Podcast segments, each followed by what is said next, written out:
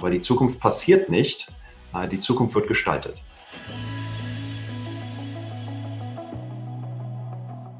Hallo und herzlich willkommen bei Everyday Leadership, dem Live- und Leadership-Video-Podcast der DFB Akademie. Mein Name ist Thorsten Hermes und ich unterhalte mich für Sie mit Menschen über Führung. Und unser heutiger Gast hat auf das Thema eine, wie ich finde, ganz spannende Perspektive. Denn er ist Deutscher, ist beruflich aber seit vielen Jahren im Silicon Valley tätig. Und dort ticken die Uhren ja bekanntlich etwas anders.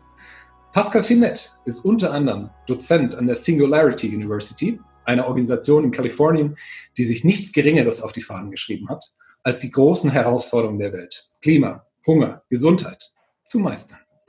Als deren Chair for Entrepreneurship and Open Innovations, schwieriges Wort, ist er in ständigem Kontakt mit faszinierenden Gründern und Entscheidern und ist so immer am Puls der Zeit, was die Themen Innovation und Führung angeht.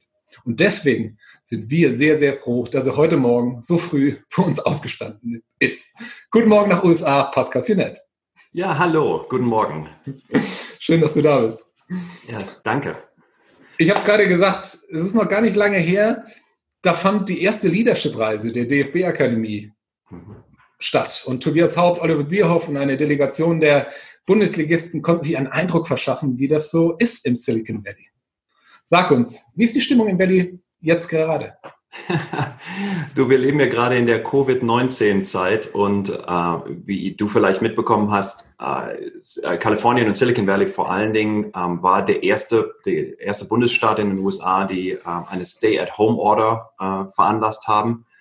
Ähm, und die, die äh, wirtschaftlichen Schwierigkeiten, die wir weltweit sehen natürlich auch in den USA sehen, ähm, machen sich auch hier bemerkbar. Äh, du hast Giganten wie Google, die äh, im Grunde das Einstellen eingestellt haben für die Zeit. Ähm, das heißt, es ist ein bisschen bedrückt. Ich glaube also irgendwie, jeder versucht irgendwie Sinn aus dieser Situation zu schaffen. Sei doch so nett und erzähl uns mal kurz, was macht die Singularity University und was ist dort genau deine Rolle? Ja, klar, gerne. Im Grunde sind wir so eine Mischung zwischen einem Think Tank, das heißt, wir ähm, haben äh, Dozenten wie mich und viele andere, äh, die sich mit dem Thema Zukunft beschäftigen. Und wenn wir Zukunft sagen, äh, uns interessiert vor allen Dingen äh, die Zukunft, die irgendwie fünf, zehn, 15 Jahre äh, vor uns liegt. Also tatsächlich die gestaltbare Zukunft. Wir verbringen unsere Zeit im Grunde damit, äh, darüber nachzudenken, wie wird sich die Zukunft ändern, vor allen Dingen ähm, unter dem Einfluss von Technologie, also Dingen wie künstliche Intelligenz, äh, Robotics, synthetische Biologie etc. Äh, und dann übersetzen wir diese Einsichten, die wir hoffentlich gewinnen, in äh, Lehrprogramme, äh, vor allen Dingen für Führungskräfte. Als Führungskraft ähm, in, ich glaube, in einer Verantwortung stehst, die Zukunft zu gestalten und die Zukunft die du sehen möchtest, zu gestalten. Aber die Zukunft passiert nicht, äh, die Zukunft wird gestaltet. Du hast es selbst angesprochen, wir sind momentan in der besonderen Zeit und ich überlege gerade, ich habe gemerkt, ich habe in den letzten Wochen angefangen, den Horizont etwas kürzer zu stecken, mhm. weil eben tatsächlich nicht klar ist, wie geht das weiter, was wird morgen entschieden, was ist übermorgen, die Welt kann schon wieder eine ganz andere sein. Und aus meiner Sicht ist dieser, dieser Weitblick so ein bisschen vernebelt. Wie würdest du empfehlen, sollte man als Führungskraft damit aktuell umgehen? das Langfristige in den Vordergrund stellen oder vielleicht etwas kürzer denken? Du, ohne Frage, ganz ohne Frage. Ähm, gute Freunde von uns äh, sind, äh, ist die Führungskraft, die das äh, EYQ leitet. Das ist der, der Think Tank from EY, diese große Unternehmensberatung, 250.000 Mitarbeiter weltweit. Und äh, EYQ hat so ein, äh, so ein Framework, ähm, um über die Zukunft nachzudenken. Das sind, es gibt übrigens noch andere gute, es gibt McKinsey, es gibt Accenture, es gibt ganz, ganz viele Beratungen, die auch toll sind. du, ganz ohne Frage. Das sind, das ist, ah, ohne Frage, ah, das ist kein wertendes, äh, kein wertendes Urteil, das sind einfach nur Freunde von uns. Entschuldigung. Ähm, ja. Und äh, die haben so dieses Framework, wo sie über das Now, Next und Beyond nachdenken. Also was passiert jetzt, was passiert morgen und was passiert danach. Und äh, ich hatte kürzlich mit denen gesprochen und die sagten, du, genau zu deinem Punkt, Thorsten, Ah, die sagten, das Now und das Next fällt im Moment zusammen. Das ist passiert gleichzeitig. Und Beyond, was früher mal irgendwie fünf Jahre oder zehn Jahre in die Zukunft war, ist jetzt eben Beyond Covid-19. Also im Grunde 2021, ja, wenn, wenn wir halt aus dieser Covid-19-Situation rauskommen. Du hast absolut recht. Also ich glaube, die Zeithorizonte im Moment haben sich massiv ähm, äh, beschränkt, äh, sind zusammengeschrumpft. Äh, ich glaube, das ist auch okay. Ich glaube, dass wir im Moment alle im Grunde erstmal durch diese Situation durch müssen. Ähm, als Führungskraft, glaube ich, du musst dir heute nachdenken, musst du viel darüber nachdenken, glaube ich, und, und bin ich sehr fest der Meinung, was diese Beyond Covid-19-Situation und Welt, wie die Welt danach aussehen wird. Das heißt, die Unternehmen, glaube ich, die sich jetzt hinstellen und sagen, wir, wir kümmern uns jetzt einfach mal darüber und denken darüber nach, was passiert denn nach Covid, äh, sind deutlich besser positioniert als die, die halt im Panikmodus äh, nach wie vor sind und halt ähm, äh, im Grunde den, den, den Blick äh, sehr kurzfristig halten. Um innovativ zu sein als Team, als Organisation, was muss ich oder was sollte ich als Führungskraft selbst mitbringen? Und was kann ich tun, damit die vielen guten Ideen, die ja zweifelsfrei vorhanden sind, am Ende auch Realität werden können? Äh, Im Englischen gibt es diesen, diesen, sehr, sehr schönen Begriff uh, Curiosity, also die, die Neugierigkeit. Und ähm, äh, für mich ist das so ein bisschen so diese kindliche Neugierigkeit zu behalten. Ähm, also ich glaube, als Führungskraft äh, viele von uns, also ich habe das ja selbst erlebt irgendwie in meiner, äh, meiner Ausbildung. Äh, ich bin zur Uni Köln gegangen, habe da sehr äh, traditionell noch BWL äh, studiert, äh, vor 20 Jahren oder etwas mehr als 20 Jahren. Und das war halt alles noch sehr rigide. Das war irgendwie, hier ist das Textbuch und hier ist irgendwie die Regeln und hier ist, wie das funktioniert. Ähm, wir leben in der Zwischenzeit in einer sehr komplexen Welt. Ähm, das Militär benutzt so einen Begriff, äh, der sich auch in der Zwischenzeit im Managementkreisen äh, umtut, äh, VUCA. Und VUCA steht für Volatility, Uncertainty, Complexity and Ambiguity. Also Volatilität, Unsicherheit, äh, Komplexität und ähm, äh, Ambiguity ist so dieses, dieses äh, nicht klar sein, wie die Zukunft denn aussieht. Und ich glaube, das ist die Realität, in der wir uns bewegen. Und natürlich äh, wiederum, äh, Covid-19 hat das super deutlich gemacht. Ähm, das heißt, um als Führungskraft erfolgreich zu sein und als Führungskraft in Innovation in diesen, in diesem Bereich ein, äh, voranzutreiben, musst du erstmal, musst du erstmal neugierig sein. Und ich glaube, dann musst du ähm, offen sein für viele diverse äh, Ideen. Und das kannst du fördern. Du kannst halt in Unternehmen, äh, wenn du viele dieser rigiden Strukturen, weißt du, dieses, äh, dieses äh, Lines and Boxes in deinem, in deiner, in deinem Führungsstil halt aufgibst, und deinen Mitarbeitern mehr Freiheit gibst, ähm, passiert vieles von diesen Dingen passieren organisch. Du hast im Silicon Valley gibt es ja viel diese, diese Mentalität fail fast, fail forward, also diese Idee des, des, der Fehlerkultur. Ja, also irgendwie äh, äh, Scheitern ist gut. Äh, ganz ehrlich, ich finde das irgendwie äh, sehr lachhaft, weil irgendwie Scheitern ist weder gut noch ist es besonders äh, erfreulich und macht irgendwie Menschen glücklich. Ähm, ich glaube, wo wir das falsch hinbekommen, ist ähm, statt auf Scheitern uns umzusetzen, sollten wir uns auf Lernen umsetzen und fokussieren. Und das hat dann viel damit zu tun, wie, wie können wir ähm, Prototypen erzeugen, wie können wir Dinge schnell testen mit wenig Ressourcen. Ähm, und das führt dann zu Innovation. Also maximiere deine, deine Fähigkeit zu lernen äh, und dann äh, folgt daraus auch Innovation. Uns Deutschen wird ja doch häufig vorgeworfen, dass wir jede gute Idee eigentlich irgendwie schlecht reden können und sagen können, ja, ist alles richtig, aber. In Amerika ist die Kultur, zumindest wie ich sie wahrnehme, häufig eine andere, ohne das jetzt bewerten zu wollen, mhm. eine optimistischere. Wie nimmst du diesen kulturellen Unterschied wahr und was können deutsche Lieder sich vielleicht bei den amerikanischen abschauen oder auch umgekehrt? Ja, ich glaube, ganz ehrlich, ah, ich bin jetzt seit mehr als 16 Jahren, glaube ich, aus Deutschland raus. Äh, habe eine Zeit lang in England gelebt und dann sehr lange jetzt hier auch in den USA, bin jetzt auch amerikanischer Staatsbürger geworden und ähm, äh, habe Kultur hier auch mit, äh, mit er erlebt. Und eine, ganz ehrlich, einer der großen Gründe, warum ich vor 15 Jahren aus, aus Deutschland weg wollte, war eben Kultur, weil ich glaube, noch vor 15 Jahren war genau das, was du beschreibst, im Grunde dieses, äh, dieser Stolz dabei, irgendwie jeder Idee erstmal tot zu reden äh, hat mich echt genervt, weil das war irgendwie so, so für mich war das negativ. Ja. Ähm, ich glaube, ein paar Dinge haben, sind passiert. Das eine ist, ich glaube, das hat sich geändert. Wenn ich heute mit jüngeren ähm, äh, Deutschen spreche, aus der Startup-Szene, aber auch aus Großunternehmen, ähm, die haben eine ganz andere Ansicht. Die gehen sehr, sehr deutlich äh, und mit einer deutlich positiveren und, und Can-Do-Idee an diese, an diese Probleme heran. Also ich glaube, das hat sich schon geändert. Was meinst du mit Can-Do-Idee? Vielleicht sagt dazu. Du, einfach, einfach, äh, machen wir mal. Ne? Okay. Also einfach mal anpacken, mal machen, ausprobieren. mal gucken, ausprobieren. Mhm. Ne? Und dann, wie gesagt, äh, lernen, nicht scheitern. Mhm. Ähm, und dann, dann vorwärts, im Grunde vorwärts stolpern, ja, im positiven Sinne. Ähm, und ich glaube, das hat sich geändert. Mhm. Das andere ist, dass du äh, in der Kultur, und ich schätze das, je älter ich werde, glaube ich, desto mehr schätze ich das. Also diese, diese Idee in der deutschen Kultur, ähm, äh, und das ist natürlich eine Plattitüde, ganz klar, aber in der deutschen Kultur erstmal zu sagen, irgendwie so, was sind denn die, was sind denn die Risiken, was sind denn die Probleme, die auftauchen können? So weißt du, so das deutsche Ingenieurwesen. Und mein Vater ist ein Ingenieur, der hat ein Ingenieurbüro gehabt. Also ich bin da in dieser Welt sehr stark aufgewachsen. Das hat auch seine Vorteile. Ähm, also du hast halt in den USA häufig irgendwie dieses äh, doch sehr naive irgendwie erstmal, ja, machen wir mal und wenn irgendwie alles kaputt geht, das können wir dann nachher irgendwie noch hinkriegen. Ja?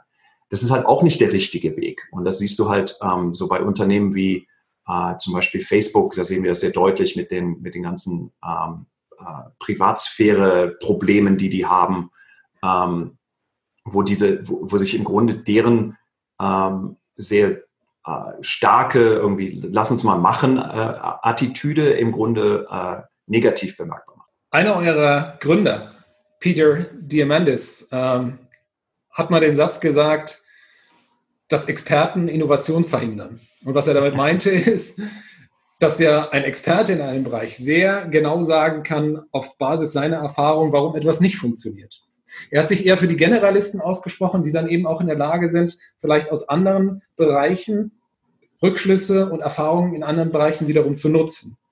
Wie siehst du das? Und was kann sich vielleicht ein, ein, ein, deutscher Manager davon abgucken, wenn er sagt, ich hätte gern ein innovatives Team? Wen soll er auswählen? In Studien haben wir gefunden, dass ähm, äh, in, in, in, guten Innovationsprozessen 80 Prozent der Lösungen von Menschen kommen oder von Unternehmen oder Teilnehmern kommen, die nicht Experten in dem Thema sind. Äh, und das spricht genau zu dem Punkt, dass wir eben, wenn du Experte bist, äh, du bist Experte aus einem bestimmten Grunde natürlich, äh, du denkst in der Regel in deinen, in deinen Schienen. Und das ist auch gut, weil du dann im Grunde Lösungen, tief, tiefgreifende Lösungen finden kannst. Aber häufig findest du Lösungen eben äh, vor allen Dingen zu schwierigeren Problemen ähm, in anderen Bereichen. Das Thema Diversity ist halt unglaublich wichtig. Also das Thema, ähm, wer sitzt denn am Tisch, wenn du über Innovation nachdenkst? Und äh, meine Empfehlung ist immer, äh, und die Daten zeigen das sehr deutlich, also da gibt es im Grunde kein, kein Rütteln dran. Äh, je diverser das Team, desto besser die Innovation. Also sprich, äh, und Diversität geht eben nicht nur äh, Männer und Frauen, sondern eben auch äh, Hintergrund, äh, äh, ethnischer Hintergrund, historischer, kulturhistorischer Hintergrund etc. Also je diverser das Team, desto besser. Und die besten, die besten Manager äh, suchen die, die diversesten Teams. Und das ist, ab und zu ist das ein bisschen schwierig, aus dem einfachen Grunde, weil du, wenn du, je diverser du wirst, desto häufiger hast du Leute, mit denen du äh, vielleicht nicht übereinstimmst, ja, wo du sagst irgendwie, das, was der, was der oder die Dame dort sagt, der Herr oder die Dame dort sagt, ist wirklich komplett gegen das, was ich glaube. Und was tut man dann? Wie kann man das dann trotzdem in ein Ergebnis umwandeln? Eine der Übungen, die wir mit, mit Leuten machen, das ist nicht unsere Übung, sondern es wird viel gemacht, ist, ähm, zwinge dich einfach mal von der anderen Seite zu argumentieren. Ja, selbst wenn das irgendwie sehr unkomfortabel ist, und das siehst du auch in der Politik zum Beispiel. Also wenn du, ähm, wenn du Leute hast, die sich zwingen, einfach mal die andere Seite, die andere Ansicht zu nehmen, ähm, wird die Diskussion äh, am Ende des Tages besser und reicher, weil du einfach mehr Einsicht hast, Empathie im Grunde hast. Mhm. Ähm, auch für Positionen, die du vielleicht komplett nicht an, äh, akzeptieren magst.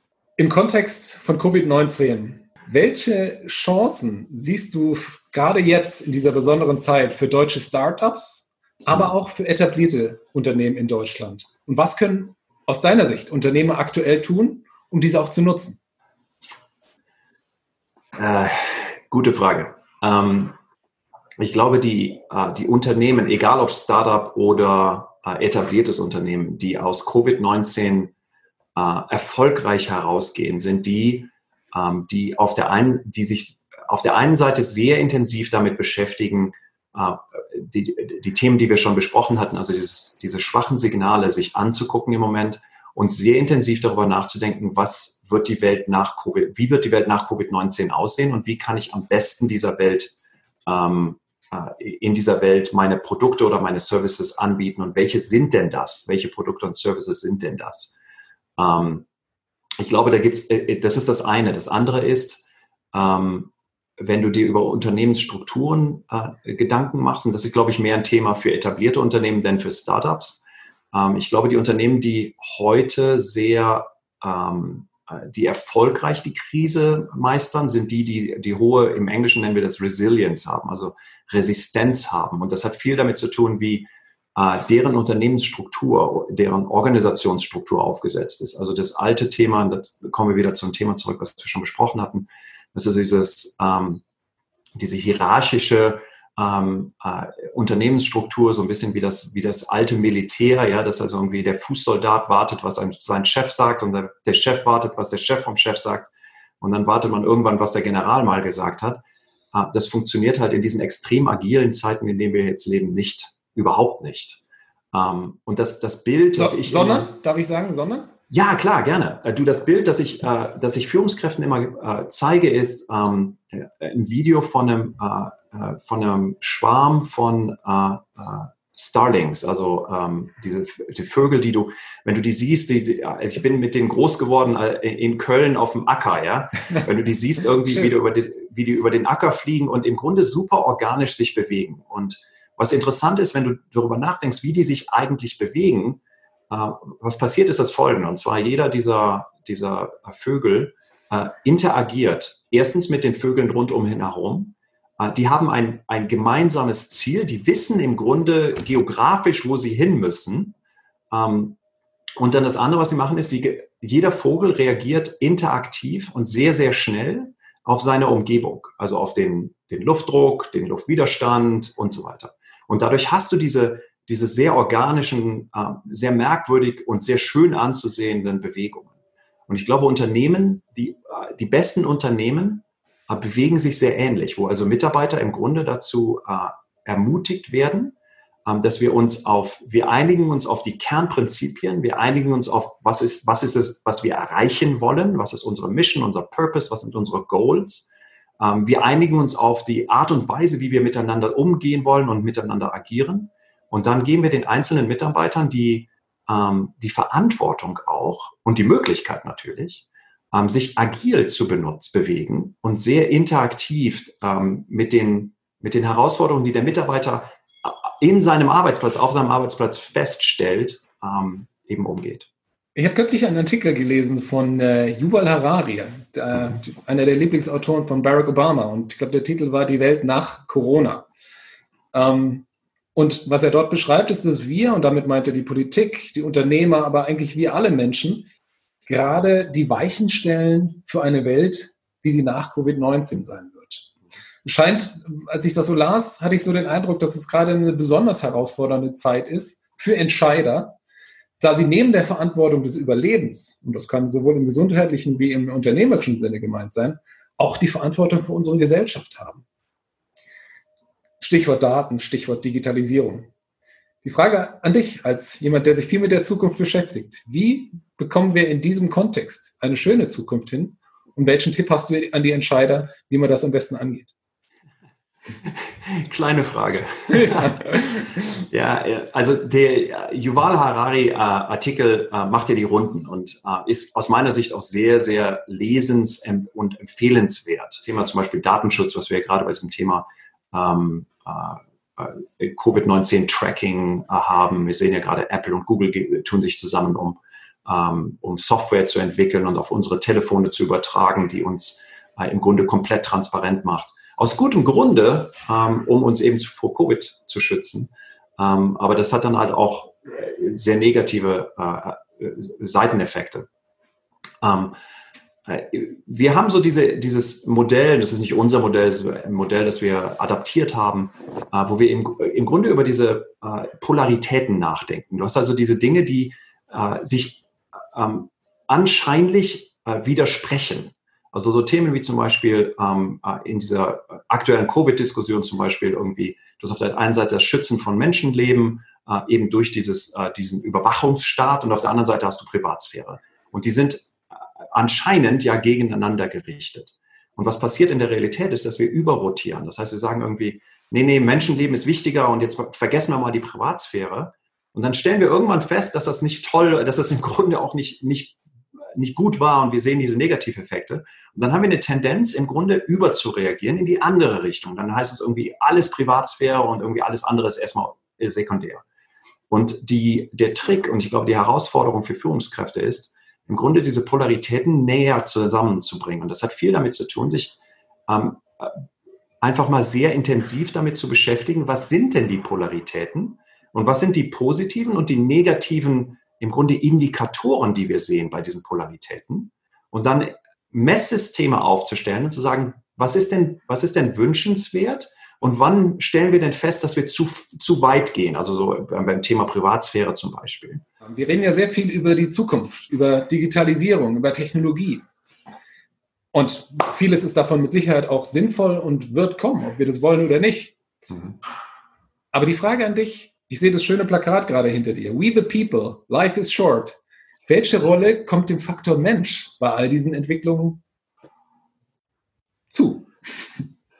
Du, ähm, Herb Kelleher, der äh, Gründer von Southwest Airlines, einer der großen, äh, sehr disruptiven Fluglinien hier in den USA, hat mal gesagt, ähm, als man ihn gefragt hat, äh, was ist denn, was ist denn, in welchem Business seid ihr denn und was ist das Wichtigste für euch? Der hat mal gesagt, uh, the business of business is people, yesterday, today and tomorrow. Also das Geschäft des Geschäfts sind Menschen. Und zwar ist das wahr gestern, heute und für immer. Und ich glaube, das ist, äh, ich glaube sehr fest daran, dass das tatsächlich wahr ist. Äh, egal wie viel künstliche Intelligenz und Roboter und was auch immer wir einsetzen mögen, als Unternehmen und als Gesellschaft sind im Kern dessen, was wir tun, sind immer Menschen. Ähm, und ich finde das ganz lustig, weil du hast in den USA gibt es diesen Be Be Begriff ähm, für die, die, die Funktion, die sich um Menschen in Unternehmen kümmert. Äh, und wir nennen das Human Resources. Äh, und das ist also echt so äh, ent, entmenschlicht, wenn du mich fragst, weil wir irgendwie sagen Human Resources, als wenn Menschen irgendwie Ressourcen wären. Ähm, und jemand hat mir mal gesagt, Menschen sind nicht Resources, Menschen sind die Source. Das heißt, wir sind die, die Quelle. Wir sind keine Ressourcen, wir sind die Quelle von allem, was passiert. Und ich glaube, es ist unglaublich wichtig. Und vielleicht gerade in Covid-19 äh, in dieser neuen Welt, in der wir uns gerade, in die, in die wir uns vortasten, äh, ist das vielleicht noch wichtiger als je zuvor und wir merken es vielleicht auch noch mal mehr als je zuvor. Also ich glaube, es ist ganz, ganz wichtig. Deine Worte, für die ich dir erstmal dankbar bin. Ich möchte dich allerdings nicht in deinen Tag in den USA entlassen, ohne dir unsere letzte Frage gestellt zu haben. Und die bekommt jeder Gast bei uns. Und die geht so. Everyday Leadership. Das bedeutet für mich. Menschlich zu sein. Und das lassen wir genau so stehen. Herzlichen Dank, Pascal Finett. Ganz, ganz liebe Grüße in die USA. Vielen Dank, dass ich, äh, dass ich äh, bei euch sein kann. Danke. Und Ihnen, liebe Zuschauerinnen und Zuschauer, Ihnen lege ich ans Herz, hören Sie sich die Folge genau an. Und ganz, ganz wichtig, gerade in der Zeit von Covid-19, bleiben Sie menschlich. Denn das ist die Grundlage unseres Zusammenseins. Bis dahin, wir sehen uns.